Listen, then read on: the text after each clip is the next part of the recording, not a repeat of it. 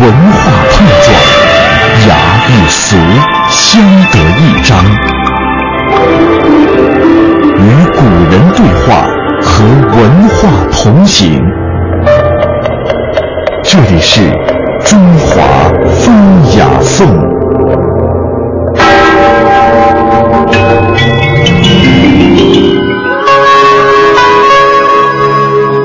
半点之后，欢迎各位继续停留在中华风雅颂。接下来的时间，我们随孔子学堂的品物记，我们共同来感受一下扇子的前世今生。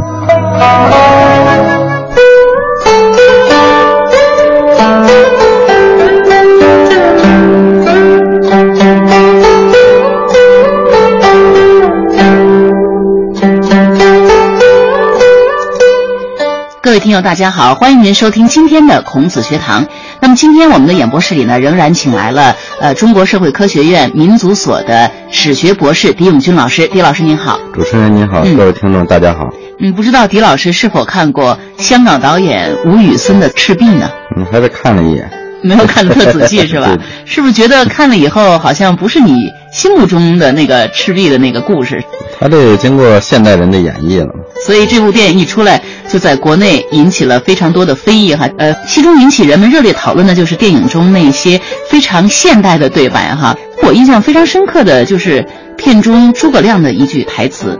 那当周瑜看到诸葛亮总是摇着他的那把白色羽毛扇的时候，问他为什么要扇扇子，那诸葛亮当时就说：“我需要随时保持冷静。”我想这也许是导演为了迎合现代观众的语言方式所做的一些安排。其实是这样，这个扇子呢，它主要的是一种身份的象征，在这个历史上边，这个不只是诸葛亮拿这个扇子，周瑜也拿着扇子。对，我记得“羽扇”这个词本身就是出自对宋代这个呃苏轼的呃苏东坡的这个念奴娇·赤壁怀古》里头嗯，遥想公瑾当年，小乔出嫁了，雄姿英英发对，羽羽扇纶扇纶巾，谈笑间，樯橹灰飞烟灭。对那这首词里面，它本来是为了刻画周瑜，而把当时这个蒋干拜访周瑜时的这个布衣葛巾进行了这个艺术升华，最后变成了羽扇纶巾。这个至此留下的这个从容镇定的典故，而且羽扇呢，从此也就和颇具智慧的呃文人谋士结下了这个不解之缘哈。对，到了这个明代的时候，罗罗贯中就把这个形象给了诸葛亮，嗯所以周瑜就不能再拿扇子。对，周瑜只能 唱剑了，或者是拿别的东西了哈。呃，那我们今天要谈的话题，还真是和这中国的古人，尤其是这个文人雅士，总是拿在手上的这把扇子是有关的。念奴娇，赤壁怀古，苏东坡。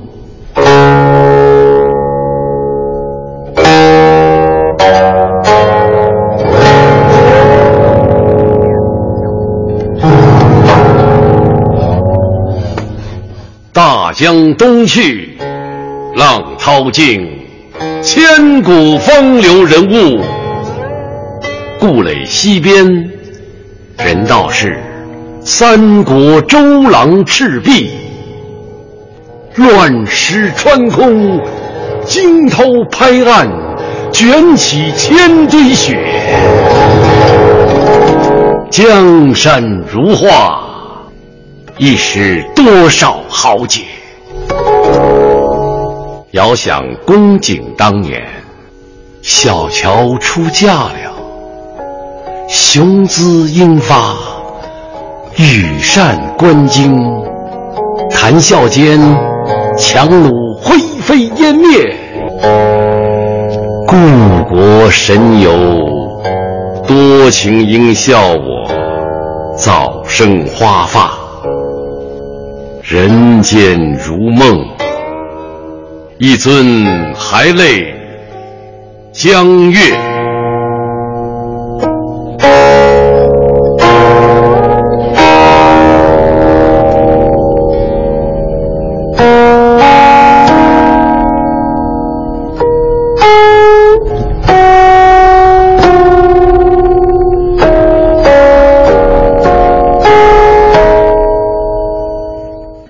大家看过中国古代的一些绘画，或者是哪怕只看过一些古装的影视剧，都会发现，古代的才子佳人啊，总是扇不离手的。那到了我想是明以后吧，那那些文士可能更多的不是拿剑了，而是拿着这个画着一些名画着或者题的字，这个折扇哈，一边摇着一边附庸风雅。那狄老师，中国人什么时候开始喜欢用扇？那扇子也有些什么讲究吗？是这样，实际上这个扇子呢，本身它最早呢，它是一种出于实用的这么一种这个人的日常生活的一种工具吧。它主要的呢是为了驱热，因为这个扇子之用呢，可以说起于远古。过去咱们知道也没有什么这个降温的手段，而且大多数人呢，他都要在这个暴露在露天，然后到了炎炎盛夏的时候，烈日喷火，所以咱们的先人呢，在无奈之余，为了这个能够缓解这种酷热，所以它只能是顺手取下这个树叶啊，或者秦羽啊，或者经过简单的加工，然后呢。来这个驱热，这种驱热呢主要有两个功能，一个是障日，一个是引风。所谓障日呢，就是挡着太阳，嗯，遮阳的遮阳。再有呢，就是引风，就是扇扇风。然后呢，这就是扇子的这个出源。随后呢，扇子不断的发展完善呢，它的种类就开始越来越多了，最终呢是琳琅满目。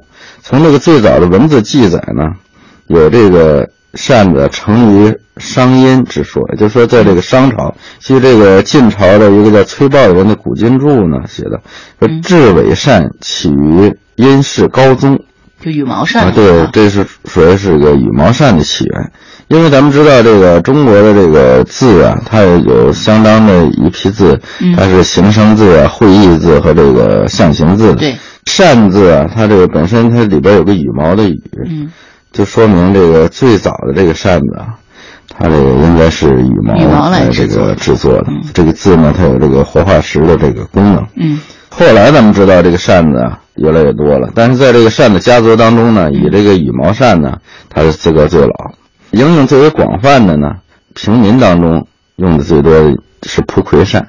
蒲葵扇它实际上是一种这个叫蒲葵这个植物的一个叶子，就是现在最便宜的那种，经过简单的加工，基本上就是就着那个形状，把它用一个边儿给这个包一下，它那个把就是那个蒲葵那个叶子的那个叶柄，就这种扇子呢最为常见，实际上也最为实用。琴心剑胆玉光华，树蕙滋兰。性无涯，东篱菊前倚古酒，西窗烛下几盏长。中国社会科学院狄永军老师携新书《品物记》做客孔子学堂，带我们重温古人生活的风雅记忆，感悟中国文化传统的诗意生活。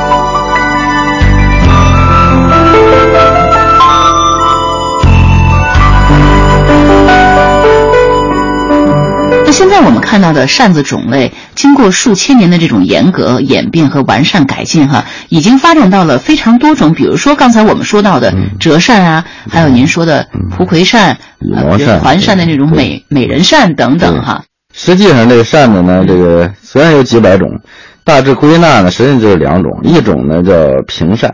就是包括团扇呐、葵扇呐、麦草扇呐、玉板扇等等，这些平扇的最大特点是不能折叠。第二种呢就是折扇，也就是它能够折叠的。嗯，它这个展开呢是一个扇形，这个扇形本身呢它就可以承载文化，在上面题字啊、画画都是可以的。对。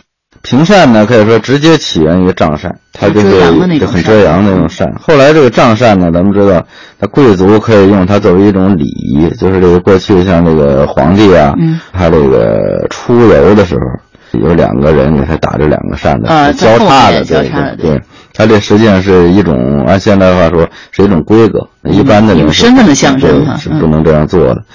就是到西汉时期啊，出现了一种合欢扇，实际上就是一种团扇，相对来讲是一个圆的，当然也有椭圆的了。嗯，它以这个竹木为架，扇面呢，它取的颜色基本都是素白色，然后用这个薄绢啊，然后糊成，所以呢，和这个圆圆的月亮啊是非常相似的。哦，这种这个扇子呢，过去都是属于这个宫女啊和这侍女等等。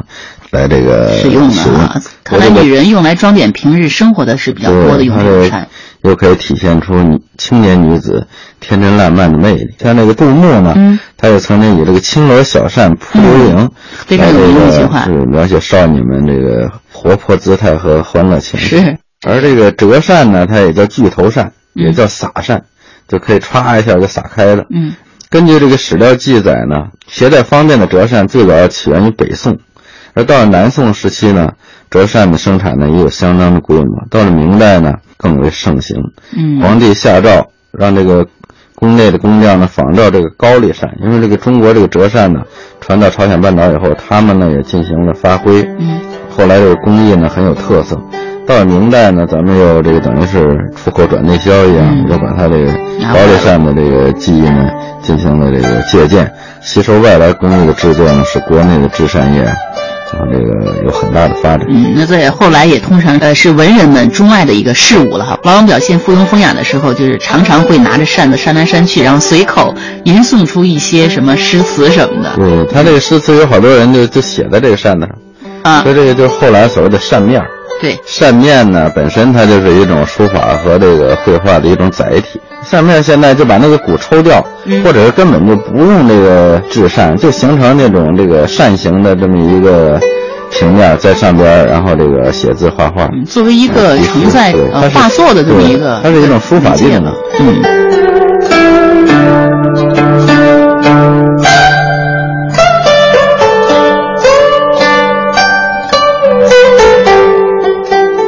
这个扇面，这个根据记载呢，是最早啊，应该是王羲之，嗯王羲之他这个题扇。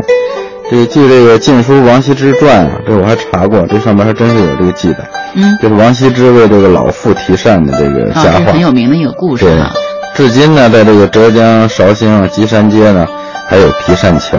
嗯，相传呢，就是这个王羲之啊题扇的地方。有一天呢，当时天气很热，王羲之呢看见一位白发苍苍的老太太呢，嗯抱着一大包竹扇子，在桥上叫卖，但没有人买。嗯这老太太呢，在这个火辣辣的阳光下愁眉苦脸，满脸是汗。王羲之呢看了，很是怜悯，然后走上去说：“老婆婆，你这个扇子卖几文钱一把啊？”老婆婆连忙说：“十文钱一把，少几文也卖。”嗯，王羲之呢就拿了一支笔，在扇子上面一把一把都提上了字。那老婆婆一看就急了，说：“你这样乱涂，那我这个扇子怎么卖呀、我还指着这个扇子活着呢。嗯王羲之一笑说：“老婆婆，我这提着字的扇子要二百文一把，少了你不要卖。”这时候呢，桥上已经挤满了看热闹的人。大家一看是王羲之题字的扇子呢，人人都争着买，一下呢就卖光了。所以这座桥呢，后来也被称为这个题扇桥。哦，其实，在这个呃扇面上题诗作画的记载，好像最早可以追溯到三国那个时候的。对他这是画画，嗯这个这画画这个呢是这个当时有这个杨修啊，就是这个曹操的主簿，相当于现在的秘书了。他是画扇误点成蝇的这个故事。据说在这个三国时期呢，这杨修啊嗯为这个曹操画扇，一不小心呢，然后掉下一个墨点，聪明的杨修呢顺势就把这墨点画成了一只苍蝇。一会儿曹操走过来，以为真的有一个苍蝇趴在这个扇子上面，嗯然后就用手拍打这个苍蝇。从此呢，误点成蝇的故事呢，便在画坛当中流传至今。是很有意思的一个典故哈。嗯，这扇画呢，在历史上呢留下了不少的这个佳作，嗯呃现代画都属于传世珍品了。对，像这个明代的周之勉，他有这个竹雀扇；唐伯虎呢叫枯木寒鸦扇；沈周的叫秋林独步扇；清代应寿平的菊花扇；王武的叫五禽紫薇扇其实还有米万中的“水阁江天”，郑板桥的，还有为马秋玉画扇。这有关画扇，还有一个非常有名的苏东坡画扇判案的故事吧？对，是这样。这个苏东坡呢，他这个人是非常聪明，而且多才多艺。嗯像这个苏东坡呢，这个在钱塘，就现在杭州啊，当时有一段佳话，就能表现出他这个人的这个才华和性格。当时这个有人告状，然后说有一个人呢欠这个零件钱啊两万，然后不还，公差呢就把那个人招来讯问。这个卖扇的人说呢，我们家呢是做扇子的，正好父亲亡故。而且因为今年呢，这连天下雨啊，这个做的扇子呢长了霉，卖不出去。嗯，他并不是故意欠钱。就积压了。苏东坡呢，当时就说：“你把那个扇子都拿来，然后我帮你卖。”嗯，这苏东坡呢就把这折扇打开，挑那种这个发霉的这个印子大块的这个呢，画成那个假山盆景。嗯，挑那些这个印痕比较小的呢，在上边题词是吧？写诗，写好画以后呢，他就叫这个卖扇人拿着这些扇子到衙门口去，然后你你就说是苏东坡画的画，写的字，一两银子一把，够贵的哈。是，结果这个卖扇人感激涕零，拿着扇子往外走，刚到府门就有好多人，然后争相啊用千钱来这个购扇。最后呢，扇子马上就卖完了。这个卖扇人呢，他就用这个钱呢，也还清了这个欠款。这和王羲之有相同的地方啊。过去的文人跟现在的文人不一样，因为现在的文人大多数人只会动嘴皮子，他没有什么真实的。以前的文人是可以仗义江湖的。那个苏东坡，他这个写这个《赤壁怀古》，他也特意提到这个羽扇纶巾，说明他这个对这个扇子的印象也是非常深的。嗯，对。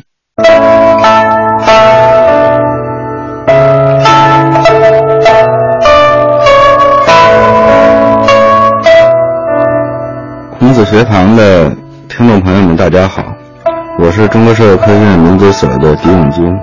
我今年已经踏过了五十岁的门槛，所以对过去的“日月如梭，光阴似水”的提法的感受呢是越来越深刻了。在梳理中国传统文化的过程中，我经常能感受到孔子所说的“依于人，游于义”的那种洒脱。现代生活最大的问题就是压力大，嗯，节奏快，和这个真正的人所应该适应的那种生物钟的那种节奏呢，这个差距越来越大。所以好多人就感觉到很不闲适、不放松，生活情趣不像过去那么丰富了。如果能够通过了解传统文化的内容，使我们重温前辈的生活情趣。让我们的心灵得到净化，精神有所依托，可以说呢是我的一个非常强烈的愿望。而当今时代呢，教育几乎普及，休闲呢也是人人可以享受的权利，所以我们只要自己有这种意识，优雅的生活呢就已近在咫尺。在一个文化提升的时代呢，作为一个知识分子，传道释道与弘道呢，是我们责无旁贷的使命。我认为传统文化呢，它不是僵化的教条，也不是空泛的理念，而是活生生的存在、有血有肉的实体。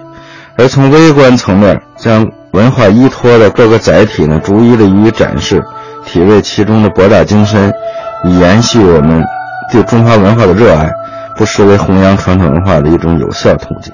我的这部文集呢，就是我个人在这方面做的一个努力。今天把它带到孔子学堂。和大家一起交流，让大家分享我在这个梳理中国传统文化当中所带来的快乐。谢谢大家。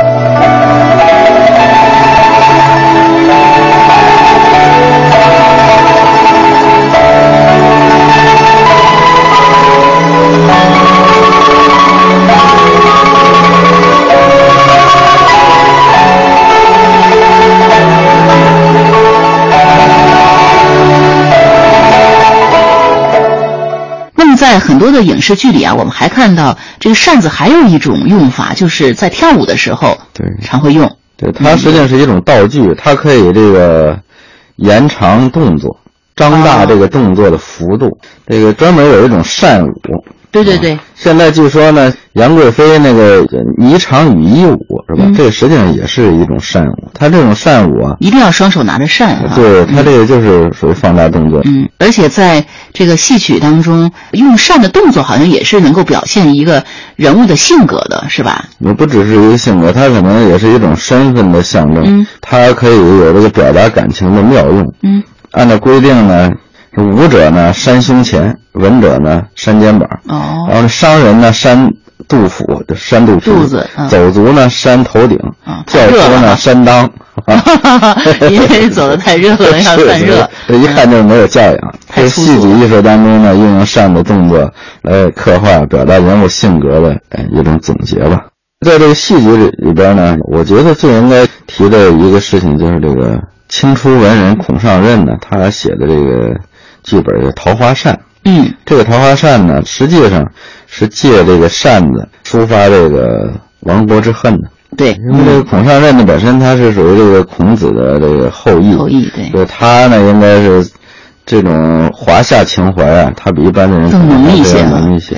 当时因为咱们知道文人也没有什么别的办法，嗯，在这个无奈之余呢，他只能通过这种艺术的手段呢，来婉转的表现这种亡国之恨。他当时这个主人公呢，侯方域也叫侯朝宗啊，嗯，他和这秦淮名妓李香君之间的这个爱情，他这个定情物呢，就是宫扇一柄。而且呢，这个作为他们当时是永为定情之物的，但后来呢，随着社会的这种变化，才华横溢、风流倜傥的这个侯方域呢，本身却没有作为这个秦淮名妓李香君，按这个一般的人说，她这个社会地位比较低下，而且还是女人。嗯，但实际上从这个道德层面来说呢，李香君要高于这个侯方义。侯光义他当时这个，他等于是参加了清朝。当时组织的乡试，就省里边组织的考试，这就相当于探明降清了。嗯，而且中了副榜。而这个李香君呢，他一直是这个坚持民族大义的，最后呢，愤而与之决裂，最后就出家含恨而死，然后血染这个扇面，最后呢，由这个杨龙友啊，然后点染，最后把这个他那个血呢。就是刻画成了桃花，最后就变成了桃花扇。嗯，而且还提了一首诗，叫“白骨青灰长爱消，桃花扇底送南朝。不因重作兴亡梦，儿女浓情何处消？”寄托了这个亡国之痛。对，一把香扇呢，寄托了无数人的亡国之痛、流离之苦。可见呢，这个扇文化呢，它这个内涵是非常丰富的，意境是非常高远的。